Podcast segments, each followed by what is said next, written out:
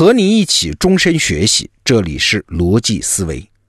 昨天啊，我们说起一个话题，说强者啊想要达成自己的目标，他最好的策略不是去战斗，而是威慑。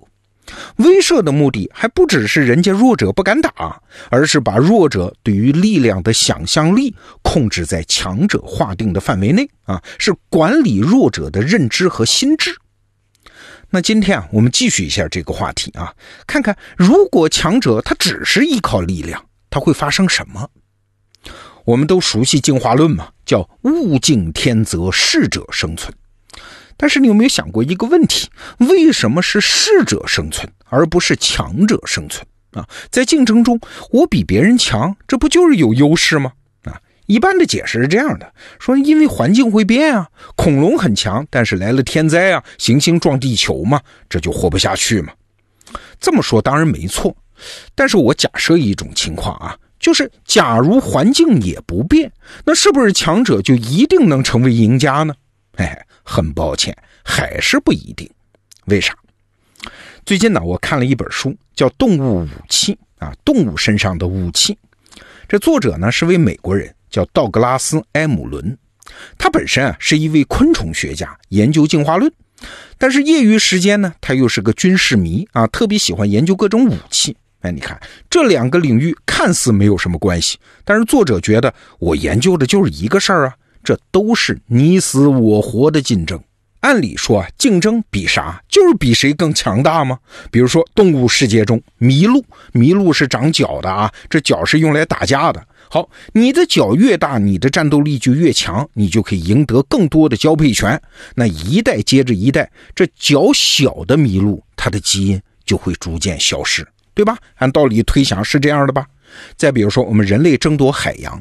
各国都在造强大的军舰，那胜利的一方就可以拿到更多资源，造出更强大的军舰，他抢到的资源就更多。那长久下去，弱小的一方就越来越没有机会。啊，这推想起来应该是这样。但是，如果我们把时间拉长，以一千年、一百年作为单位来看，你会发现强者恒强这件事儿。几乎从来没有发生过，尤其是在长时间段里，从来不发生。这是为啥？哎，这本书《动物武器》的作者就提出，强者为了变得更强，往往会忽略了几件重要的事儿啊。这一忽略，就给了弱者机会。我们来看看是哪几件事儿。首先啊，为了变得更强，强者付出的成本会远远超出收益。啊，作者呢是用一种动物做了例子，什么动物呢？啊，说起来不太体面，叫枪狼啊，就是滚粪球那个，俗称就是屎壳郎啊。这枪狼啊是一种住在地穴里面的动物，它的雌性呢会在地上挖一个洞，然后躲在里面照顾小宝宝，而雄性的枪狼呢就会守在洞口，防止进来有人抢他老婆。那他是怎么防守的呢？首先，他把腿伸到隧道里面，死死地卡住里面啊，这个地方谁都不准进。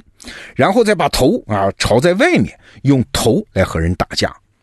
那长久下来啊，这些雄性枪狼在脑袋上面就进化出了一个大角，而且越来越大啊。在人类的培养箱里面，只需要两年，经过七代的繁衍，这枪狼的脚就会变得越来越大。比他的祖先，就是自然界里生活的枪狼要大一倍啊，成为全身最大的器官。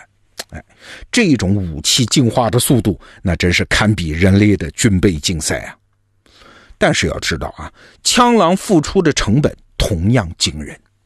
这种人类培养箱里面的大脚枪狼的进食量，要比普通枪狼高出好几倍。在野生条件下，它们普遍本来就营养不良啊，吃的东西其实很稀缺的，因为资源都被投入到生长大脚里面去嘛。如果把人类培养箱里面的这种大脚枪狼放到野生环境，哎，它们根本找不到足够多的食物，是活不下去的。那你可能会说，没事儿，成本可以靠胜利获得的资源来补充啊，比如说更多的交配权，更多的下一代。可关键是，这强者他一旦进入了军备竞赛的逻辑，他就会忽略成本和收入的比呀。他们往往投入的更多，而收获却更小。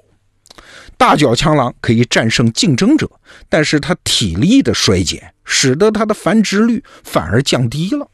哎，这是为啥？这就引出了第二个问题啊，就是强者在变强的过程中，往往会把自己的发展的路径锁死，他是一条道走到黑呀，忽略了其他解决方案的可能性。比如说，按理说啊。这大脚枪狼为了吃到更多的食物，可以让自己更敏捷，提早发现天敌。但是后来，因为它发育那个大脚，耗尽了太多的成本啊。那结果呢，就是他们的眼睛比祖辈要小百分之三十，嗅觉会因此变得不灵敏，而且呢，行动非常迟缓。所以动物学家就做了一个比喻啊，大脚枪狼走起路来就好像人在每条腿上绑二十公斤的沙袋，那是非常的不灵活呀。不仅如此啊，大脚枪狼的那个触角啊、翅膀啊，还有生殖器都发生了退化。对于这个物种来说，任何基于上面几个器官变异带来的物种改良都不太可能发生了。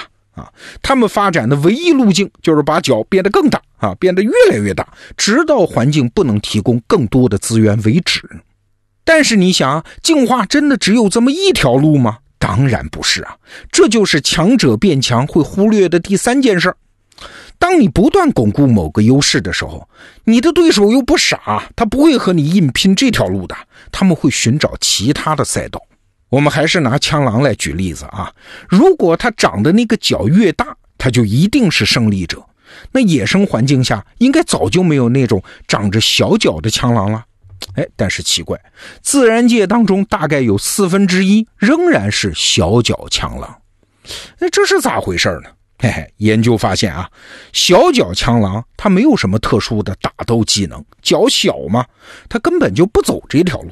刚才我们说到，这大脚枪狼它会守在洞穴口，那进去的唯一办法呢，在他看来，那就是打败我呀。哎，人家小脚枪狼不这么想，他会在旁边挖一条隧道，挖一条侧的隧道，挖着挖着，哎，就拐到旁边大脚枪狼那个隧道里了，然后破壁而入，直扑目标，几分钟之内迅速与里面的雌枪狼完成交配，然后原路返回啊，已经留下子孙了。那守在洞口的那位，因为视力不行，嗅觉不行，哎，这时候他还完全不知道发生了什么啊！而且顶着一个大脚，在隧道里面，他根本没法转身，很难及时赶走侵略者。你乍听起来会觉得，哎呀，这好像挺无耻的啊！但是抛开道德的标准来看，这其实当然就是个更好的解决方案。动物世界里。不仅枪狼会这么干，什么麋鹿啊、山羊啊、鱼啊、鸟啊等等，都会找到通过偷情来延续基因的方法。那既然光靠打架，我只能当光棍，我又打不过你，那就只好另辟蹊径啊，再找一条赛道。说了这么多啊，你可能会问，这都是动物界的故事，我们是人呢？哎，刚才我们说的《动物武器》这本书的作者认为，道理是一样的。我们来看人类最激烈的竞争就是战争。战争中啊，强者在变强的过程中，他同样会忽略我们刚才说的三个问题。哪三个问题？再总结一下啊：成本太高，路径锁死，竞争者另辟蹊径。这三个问题。咱们今年二零一八年是第一次世界大战结束一百周年，我们就拿第一次世界大战来举例子。一战中啊，英国和德国他都要争夺大西洋的控制权。一开始，他们俩都在发展当时的主流舰艇，啥呀？就是那个巨无霸的战列舰啊。这是一种拥有大型火炮，在十几公里之外就能击沉对手的战舰啊，而且还有很厚的装甲。但是你想，这玩意儿它开支就很大呀啊！英国人有钱，资源多，所以越造越大，越造越强。德国人后来就意识到，哎，自己可能永远也赶不上英国人造战列舰的速度，在这条路上走下去，一定打不赢。所以你知道的啊，德国人就另辟蹊径啊，偷偷的把经费投入到了另外一种武器上，那就是潜艇啊。你可以把潜艇看成当时一种最不要脸的武器，就像偷偷摸摸到人家洞穴里生小宝宝的小脚枪狼那样啊，它可以神不知鬼不觉地击沉别人的船只。那投入使用之后呢？这德国潜艇它根本不攻击英国的战列舰，我打不过你，而是攻击啥？攻击手无寸铁的英国的商船。这英国人就很尴尬。本来造战舰嘛，就是为了保护海上的运输，但是他们发现自己走得太远了，以至于德国人放弃在这条路上和他们竞争。这战列舰啊，只能用来同类相残，同样大的舰只那是可以的，但是面对潜艇，它根本没办法有效保护商船啊，这成本收入比就严重的失衡了。当英国人开始找寻对策的时候，这才发现，因为我们一直把所有资源都投入到战列舰的营造中，自己在潜艇方面的积累非常薄弱。所以啊，在海战最激烈的一九一七年，这英国平均每个月被击沉一百五十艘商船。英国海军上将当时就说：“如果再想不出反潜艇的办法，英国就要崩溃了。”还好啊，后来美国人加入了战争，重新调整了天平，使得英国最后还是胜了，这是后话。如果你翻开人类的战争史，这样的案例那是比比皆是啊，甚至会周期性的出现。好，最后我们总结一下，为什么强者不能恒强呢？其实啊，未必和环境变化有关系，强者自己在变强的过程中，其实就已经种下了灾难的种子。啊，答案有三个。第一，他们的成本会越来越高；第二，他们的路径会越来越僵化；第三，他们的应变能力会越来越差。啊，那今天我们说了强者的软肋，哎，弱者的机会，当然也就在其中了。